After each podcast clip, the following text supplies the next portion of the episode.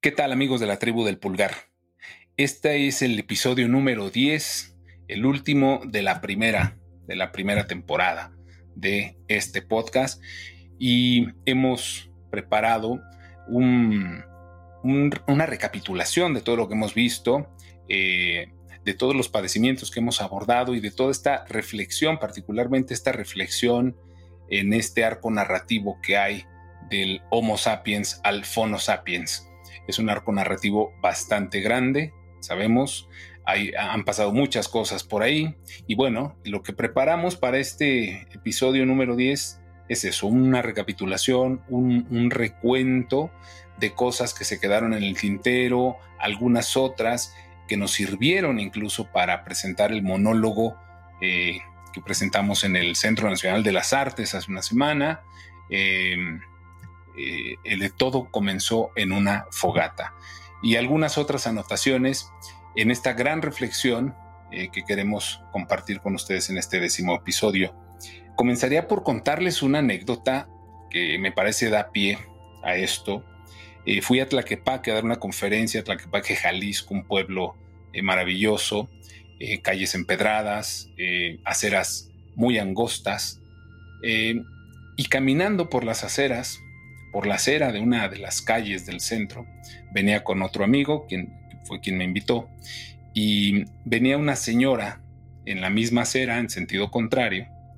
Eh, yo miré una fachada, vi una casa y una, una farola muy bonita de estas que suelen hacer en, en, Tonalá. Eh, y le digo a mi amigo, qué bonita está esta eh, farola. La señora algo debió escuchar, ya se venía acercando y me dice, no anden criticando mi farola, nos dice. Señora, no, al contrario, estamos diciendo que, que, bonita es, ¿no? Y que de estas ya no se hacen.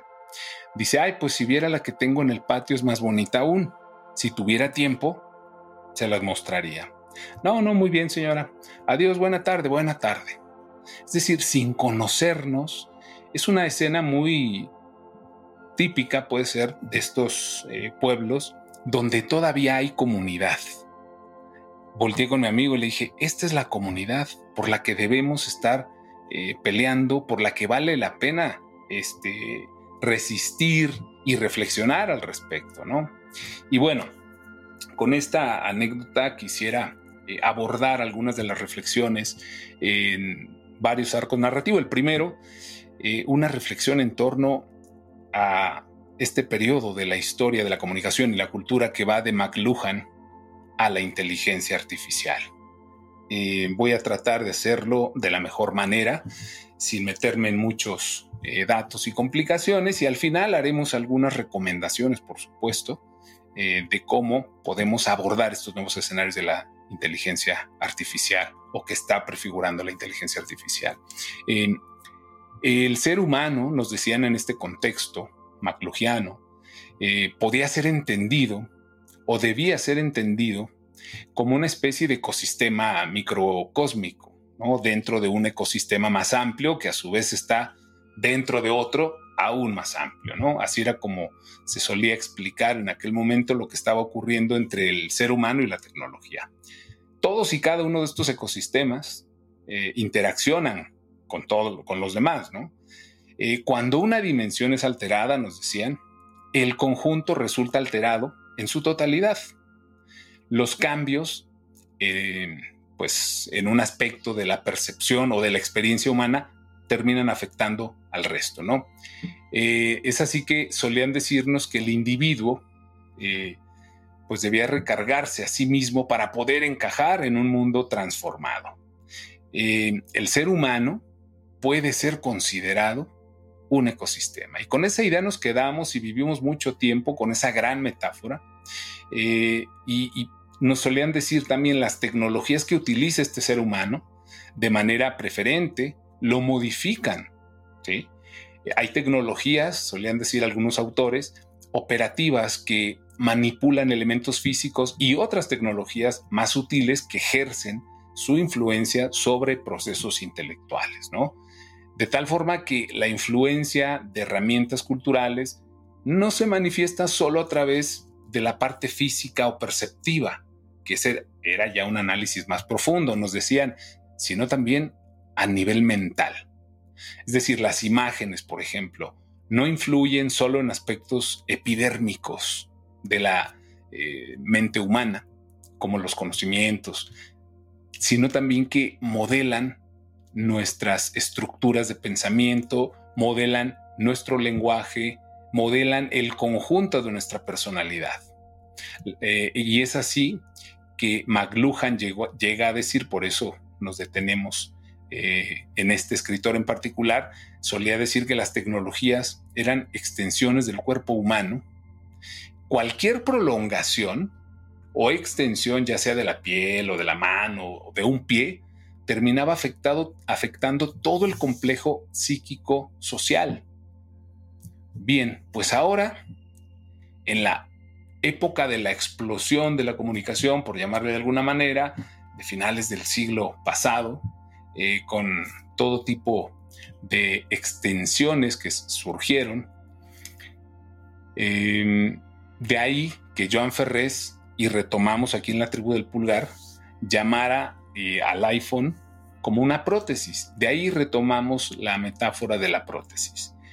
Y si McLuhan decía que el hombre tenía extensiones y que estas extensiones terminaban, refiriéndose a la tecnología, por afectar todo el complejo psíquico-social, bueno, en la era de la inteligencia artificial podemos decir que las manos, que anteriormente eran las extensiones de las que se hablaban con McLuhan, pasan a ser las prótesis ya de las máquinas. Es decir, el hombre aquí ya no es un ecosistema, el hombre aquí ya es una interfase. Entonces, en el ámbito personal, si lo llevamos al terreno personal, los efectos son esto, pues eh, cuestionables, ¿no? A nivel cognitivo, ya sabemos que eh, no se ejercitan ya los hemisferios como se ejercitaban anteriormente, sino que hay una suerte de apuesta por recrearlos. Eh, ya no se está tan dispuesto a pagar ese peaje de la concentración, a leer, porque optamos cada vez más por lo visual, por el infotainment. Eh, se suele mostrar más que explicar también en muchas de las, ocasiones en el aula en sí. Eh, y esto afecta tanto el ámbito educativo, el ámbito cultural, los museos son una muestra de ello, ¿no? Apuestan más por el mostrar que por el explicar. Y esto, pues no es que sea culpa de la tecnología. Aquí debemos hacer un énfasis muy eh, particular en la capacidad de ponderación de cada uno de nosotros. Cuando hablamos de la capacidad de ponderación con la tecnología, eh, es, hablamos fundamentalmente de saber hasta dónde un dispositivo, una plataforma, eh, o cualquier adelanto tecnológico es una herramienta y cuándo deja de serla. Esto eh, es tan básico, suena tan, tan, tan este, simple, pero cuesta mucho trabajo llevarlo adelante, ¿no? Em, debido pues a, todos estos padecimientos que hemos venido analizando, eh, es que muchos nos han preguntado cuál es nuestra posición en relación a la tecnología. Nosotros solemos decir la tecnología, lo repetimos eh, una vez más, no es que sea mala, es más buena que mala, ¿sí? No vamos a condenarla, ni calificarla, ni mucho menos. En la tribu del pulgar lo que hacemos es recurrir a esa metáfora eh, de la navaja suiza, ¿no? Y creo que con eso decimos todo. Eh, Carlos Escolari, por ahí este, en algún libro, Hipermediaciones, relata este caso de, que puede ser vista como una, eh, la farola o la base de la farola que solemos ver en las esquinas de nuestros barrios, de nuestros fraccionamientos, de nuestras colonias, que al borracho le puede servir pues para recargarse y no caer mientras al viandante que por ahí pase pues para iluminarse y continuar su camino. Así es la tecnología. Eh, sin embargo, no omitimos decir que esto genera padecimientos digitales, que son los que hemos estado este, analizando con algunos invitados eh, a lo largo ya de 10 capítulos. Eh, como por ejemplo, eh, hablábamos, y si lo hacemos de manera progresiva en un ser humano, pues yo podría decir que uno de los primeros en manifestarse es la neomanía. Y esa, esa o neofilia, que es la manía por lo nuevo, porque hay una abundancia además. Y, la, tecnología ha hecho asequible muchísimas cosas y es así que hablamos también de afluencia digital y estas nos van llevando de la mano conforme vamos creciendo a otros padecimientos como la infoxicación, como el zapping actitudinal o la pulsión escópica, que derivan generalmente en otros más como el insomnio digital, el insomnio digital juvenil que ya se comienza a analizar más detenidamente en las universidades, lo cual se agradece, eh, al pubing también, a la dismorfia, al coste de cambio, a la infobesidad, al deterioro cognitivo y finalmente a la demencia digital. Y aquí hago una pausa. Este padecimiento en particular, la demencia digital, que fue puesto eh, por primera vez ante los medios de comunicación por el doctor Manfred Spitzer, que es un neurólogo, eh, un neurocientífico, mejor dicho, que advierte con este título en un libro bastante potente que tuvo una penetración bastante considerable, el peligro de las nuevas tecnologías. Bueno, este libro fue boicoteado, se le hicieron una campaña negra al doctor por intentar demostrar con datos eh, y con eh, todo un análisis científico cómo venía presentándose la tecnología en relación al, cuerpo humano, particularmente al cerebro, que es su campo, y se dio a la tarea en este eh, estudio que hace, pues de analizar, por ejemplo, el cerebro de un músico, el cerebro de un obrero y el cerebro de un taxista en Londres. Tiene un capítulo apasionante donde habla de un taxi en Nueva York, se llama, donde hace una comparación entre los taxistas de Nueva York que no requieren ni licencia, no hablan ni siquiera el, castellano en muchas ocasiones, eh, pero la van librando y, ejercen el oficio. Dice, esto no podría pasar, por ejemplo, en Londres. Para obtener la licencia de, de taxi o de taxista en Londres, es un proceso muy complicado, hay que saberse todas las calles, hay que saber, bueno, todo eh, de una manera bastante rigurosa. El interés de él era mostrar cómo el cerebro de cada una de estas tres personas era distinto, en forma incluso.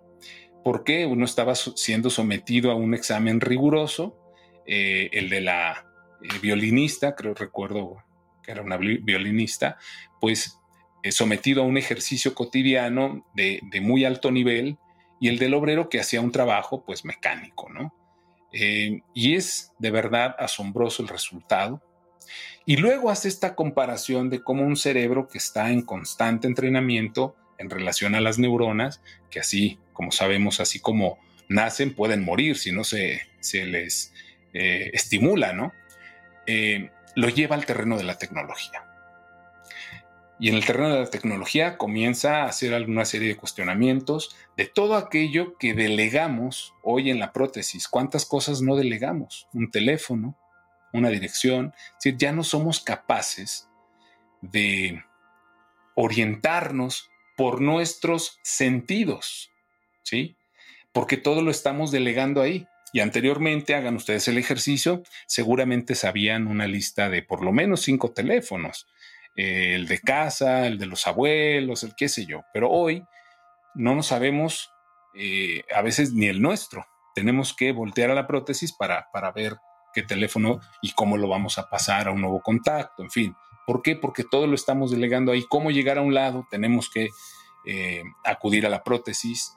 Eh, queremos saber un dato específico, ya sea del clima, un dato histórico y demás, tenemos que recurrir a la prótesis y todo lo estamos delegando en la prótesis contactos y, en fin. ¿Qué problema presenta esto? Pues que estamos llevando a la mente a un desuso. Por eso el título del libro y el título de este padecimiento es demencia digital. Cuando todo lo delegamos a la prótesis, cuando ya no somos capaces de orientarnos por nuestros propios sentidos, sino que eh, dependemos eh, fundamentalmente de las pantallas, de los satélites y demás, bueno, pues estamos ante el último de los padecimientos digitales que analizamos en la tribu del pulgar de manera progresiva. Por algo es el último, porque es prácticamente ya una alerta mayor. Hablamos ya de una demencia, demencia digital. Previo a ella está el deterioro, el deterioro cognitivo, que también se manifiesta de la misma manera, pero donde ya comienza a preocupar es cuando llegamos a estos niveles de demencia. Em, y esto, bueno, pues debido no solamente al estudio de, del doctor Manfred Spitzer, sino a algunos otros eh, neurocientíficos y neuroeducadores que señalan em, esta convivencia de la sociedad en medio de una potenciación de lo emotivo, en medio de un flujo incesante de contenidos, en medio de la imposición del dinamismo eh, por parte de la industria audiovisual en general, eh, por la exacta, en, medio también de la exaltación de la velocidad, ¿no? Una cultura, como vimos en más de algún capítulo, una cultura que exacerba el cambio por el cambio. Entonces, aquí es donde entramos al terreno de la comunicación conectiva, dejando atrás la comunicación eh, conjuntiva, que en el monólogo quienes tuvieron la oportunidad de ir y si no ya tendrán oportunidad de escucharlo, eh, hablamos de esa gran aportación de los primeros hombres que habitaron este planeta, que fue el lenguaje articulado por una parte y, por otra eh, la, comunicación conjuntiva y es estar en torno a una fogata. Bueno, aquí ya hablamos de una comunicación conectiva en este eh, contexto donde el hombre ya es una interfase. Y a dónde nos lleva esta comunicación conectiva, a dónde nos está llevando y qué es lo que se sugiere para que esto no, no ocurra. El escenario más eh, eh, negativo que podemos ver con esta proyección eh, créanme que no es nada halagador. Bueno, ¿a dónde nos lleva la comunicación conectiva en exceso, sin cuando no hay capacidad de ponderación por parte de nosotros, cuando nos dejamos llevar por todas las innovaciones tecnológicas, cuando delegamos todo la prótesis y caemos ya en un estado de demencia digital, en los términos que nos dice el doctor Manfred Spitzer? Bueno, nos hace perder los sentidos, la actividad cognitiva, lo dijimos, la pausa, la escucha, la capacidad crítica ponderada, el contexto y las emociones colaterales, pero viene lo más grave, la pérdida de la comunidad, que aquí lo hemos subrayado mucho en la tribu del pulgar, porque si perdemos la comunidad, habremos perdido todo, ¿sí? Y aquí hay algunos autores que incluso lo dicen de otra manera, eh, y hay que decirlos, eh, quienes vienen sosteniendo eh, o alertando a la sociedad de lo que, al igual que el maestro Manfred Spitzer, que subtituló su libro, por ejemplo, como El peligro de las nuevas tecnologías, hay otros que lo dicen de una forma más amable, como Eric Sadin, quien nos habla de la administración digital del mundo o de la humanidad aumentada, ¿no? Em, aquí es donde yo me detengo y, digo, me viene a la mente el maestro Charlie García, eh, puede que no sea un, escritor, pero es un, gran letrista y que influyó en muchas generaciones en América Latina, por lo menos. El maestro Charlie García dice, lo, la revolución hoy es dejar el telefonito de lado. Y yo estoy de acuerdo con él. Y agregaría el para qué para recuperar las emociones colaterales, el contexto y la comunidad, en ese orden. Debemos ser capaces, lo subrayamos aquí a lo largo de varios capítulos, eh, debemos ser capaces de volver a los valores predigitales de conexión, la creatividad, la solidaridad, el respeto, la comunidad, frenar un poco la humanidad aumentada. Y esto, bueno, pues a partir eh, de metáforas que venimos utilizando en la tribu, ¿no? Como las chimeneas que están en casa y que son, eh, pues todos estos, eh, sí los dispositivos, sí la radio, sí la televisión, pero en ese estar juntos, ¿sí? Las fogatas en las terrazas, que de igual forma echamos mano de la música, el cine, la literatura y demás, pero en comunidad, o de las hogueras en los barrios, que es otra escala, pero donde se convive, teniendo presente que un punto, por decirlo de una manera, si quieren, poética, un punto es el lugar de intersección de infinitas líneas, de infinitas historias. ¿sí? Aprendamos, solemos decir también aquí en la tribu, aprendamos del efecto Diderot.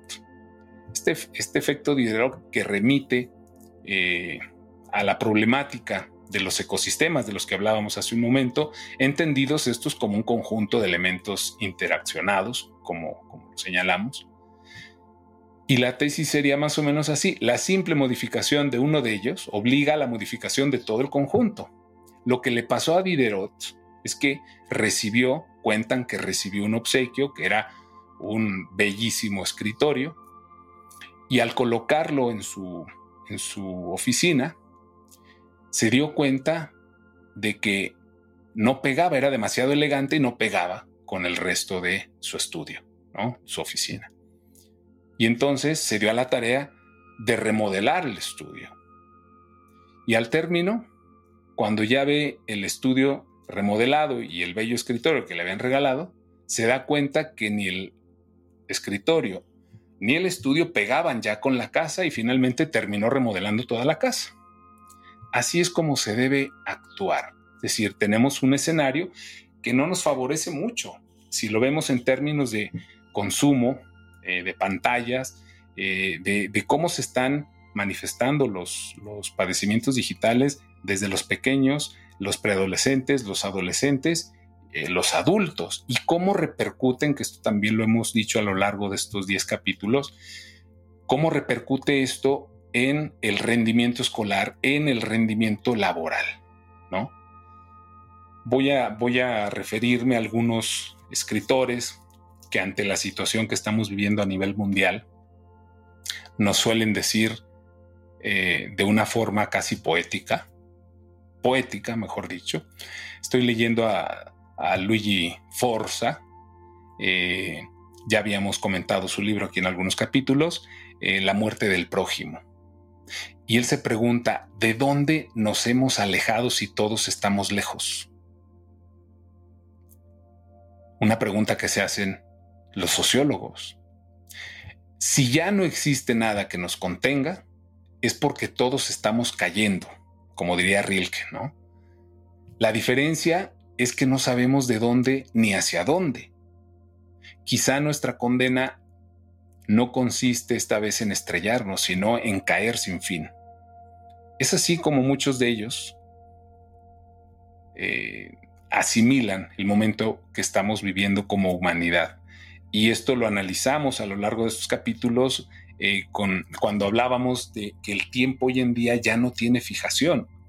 El tiempo dejó de, dejar, de, tener fijación porque depende fundamentalmente de la tecnología. Y es ahí donde hacemos nuevamente un llamado reflexivo a que no nos desacostumbren a la proximidad afectiva. Cuando no tenemos, eh, cuando el tiempo depende ya de la tecnología, cuando ya no tenemos comunidad, cuando solemos ya, como dice Luigi Forza, desde ponernos unas auriculares en algún sitio público donde tenemos la oportunidad o teníamos anteriormente la oportunidad de conocer personas nuevas, como esta señora de Tlaquepaque que les comenté al inicio. Hoy optamos por ponernos los auriculares y matar al prójimo. Pero lo vemos también en el cine y podríamos analizar una cantidad enorme de películas que nos están acostumbrando a, o nos están más bien desacostumbrando a la proximidad afectiva, sobre todo las que están en cartelera, que no nos acostumbren a la, a la insensible difusión de la falta de afecto y a la deshumanización en las historias que solemos ver. Aquí Luigi Forza hace una gran reflexión nos dice que el sobrecalentamiento de las emociones que transmiten las tecnologías del entretenimiento sea neutralizado con su natural enfriamiento. ¿Cuál? El nuestro. Me encanta esta gran metáfora de, Luigi Forza. Y bueno, eh, finalmente, como ustedes saben, eh, iniciamos diciendo y reconociendo que todo comenzó en una fogata. Y lo digo aquí nuevamente, es una gran idea, una gran metáfora de Luis Villoro, de Juan Villoro, perdón. Desde el momento que la leí me gustó para traerla a la tribu del pulgar. Todo comenzó en una fogata, efectivamente, y eso es lo que hemos dicho en estos capítulos, y sirvió fundamentalmente para tres cosas. La primera de ellas fue calentarnos las manos. La segunda, eh, hacer comida. Y la tercera, contar historias. De esto va la tribu del pulgar. La tribu del pulgar entiende, asume, concibe que los marcatenientes de la red tengan la misión de mantener encendido el pebetero de la atención. De ahí viene la economía de la atención y es lo que los hace cotizar en bolsa. Esto es entendible. No es que vayamos en contra de ellos, no es que repudiemos esta, esta actitud, sino que desde aquí, desde la tribu del pulgar, apelamos ¿sí? a la capacidad de ponderación. Nosotros tenemos el compromiso, igual que ellos, pero nosotros tenemos el compromiso moral de mantener encendida la fogata a través de los valores predigitales de conexión, a través del volver a estar juntos. Sin olvidar, lo decíamos aquí, aquello que tantas veces ha señalado José Antonio Marina, que vivimos en sociedad, que pensamos a partir de una cultura y por tanto el desarrollo de nuestra inteligencia, nuestra productividad, depende de la riqueza del entorno. Si perdemos el entorno, no podremos eh, aportar, no habrá comunidad. Eso es lo que está en juego. Eso es lo que está en juego. ¿Y cómo sabemos que estamos ante un padecimiento digital? Ha sido una de las preguntas que nos han hecho. Eh, eh, tanto en la, en la página como en otros canales de comunicación. Y no quisiera terminar este décimo episodio sin por lo menos apuntar algunos, señalar algunos, algunos puntos ¿no? Que, que nos pueden dar esta pauta. Pues dejar de dormir, voy a decir los más elementales, dejar de dormir eh, por ver el teléfono, absorto, haciendo un scrolling eterno, relacionarte de manera eh, nociva o carente con los miembros que aprecias de la familia, con tus amigos, con la gente que te rodea. Experimentar también el deterioro de tus relaciones afectivas, cercanas, no tanto. Eh, dejar de hacer cosas que antes te parecían importantes y que hoy lo veíamos con la infobesidad como padecimiento digital, ¿no? Eh, aquellas cosas como ir a, alguna fiesta, hacer ejercicio, pasarlo bien entre amigos, y ahora eh, por este tipo de padecimientos, pues no, no, no, no se suele frecuentar todo aquello que te gustaba hacer, ¿no? No prestar atención consciente, ojo, atención consciente a actividades como comer, ¿no?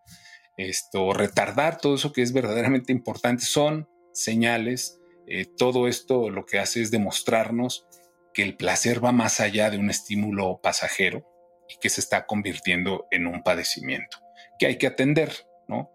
Eh, siempre lo dijimos también aquí, no es una enfermedad, es una alteración y hay formas, hay formas de recuperar, ¿no? Hay formas de recuperar, sin duda. Eh, tenemos, decíamos, el compromiso, pues, de, diseñar esta, por llamarlo de alguna manera, esta Internet de la naturaleza, volviendo a los valores, como decíamos, predigitales de conexión. Bueno, ¿y, qué, pudiéramos hacer? Nosotros en la tribu del pulgar siempre recomendamos pautas creativas. Si decimos que los padecimientos digitales son alteraciones, eh, ¿En qué? Pues en los hábitos de consumo y en los códigos de conducta. Cambiemos los hábitos de consumo y mejoremos nuestros códigos de conducta. Primero, tendríamos que abandonar la necesidad autoimpuesta por estar ocupados, ¿no? Esto que en muchas ocasiones nos han dicho eh, los sociólogos, esto que suele ser muy cool, ¿no? Bueno, pues no, no, no lo es tanto. Ya hemos visto que no lo es tanto, ¿no? Conectar sería otra de las pautas creativas que nosotros sugerimos. Conectar o reconectar, mejor dicho, con fuentes de valor afectivo, ¿sí? Eh, familia, en el ámbito eh, más cercano, amigos, eh, y estar abiertos, como, diría Forza, ¿no? a no matar al prójimo, estar abiertos a conocer nuevas personas, a socializar más, sobre todo en espacios públicos, ¿no? Volver a los juegos de mesa es algo que siempre funciona mucho. Ahí está el contexto de la chimenea. Volver a la convivencia entre amigos, ahí está el contexto de una gran fogata. Volver a las reuniones vecinales, al estar juntos, ahí está la comunidad, lista para contar historias. Yo dejaría esta gran reflexión aquí y les pediría también que nos escribieran y nos dejaran saber eh, qué temas quisieran que profundizáramos nosotros aquí desde la tribu de Pulgar, qué abordajes, qué, eh, cuál les gustó más, en cuál pudiéramos hacer algún, algún, este, alguna extensión, ¿no? Porque esto no acaba aquí, esto hay que decirlo, es una primera temporada, eh, no hemos hecho más que arrancar una serie de reflexiones eh, y nos gustaría mucho conocer, tener esa retroalimentación para poder poder dar más, no solamente a través de los cursos y talleres que damos en la, en la tribu del pulgar, sino también en este espacio de comunicación que es el podcast, en el cual espero nos reencontremos muy pronto. Y no quisiera eh, cerrar así sin antes agradecer a Adriana Bustos, productora de este espacio, productora de este podcast, eh, que tuvo, pues eso, el, tino de invitarnos a experimentar este nuevo medio, eh, la paciencia y el talento para sacarlo adelante. Y bueno, como decimos, es una primera temporada. Espero que nos reencontremos en otras más, pero que contemos con su retroalimentación, con sus puntos de vista, que siempre, eh, créanlo, nos ayudan eh, a mejorar el contenido. Y ya lo saben, nos encuentran en nuestras redes sociales, en lo que es TikTok, arroba carlos-lara-gonzález, arroba reprocultura en Instagram. Y bueno, pues en la página de la de la tribu del pulgar, que es la tribu del pulgar.com.mx. Muchísimas gracias y hasta pronto.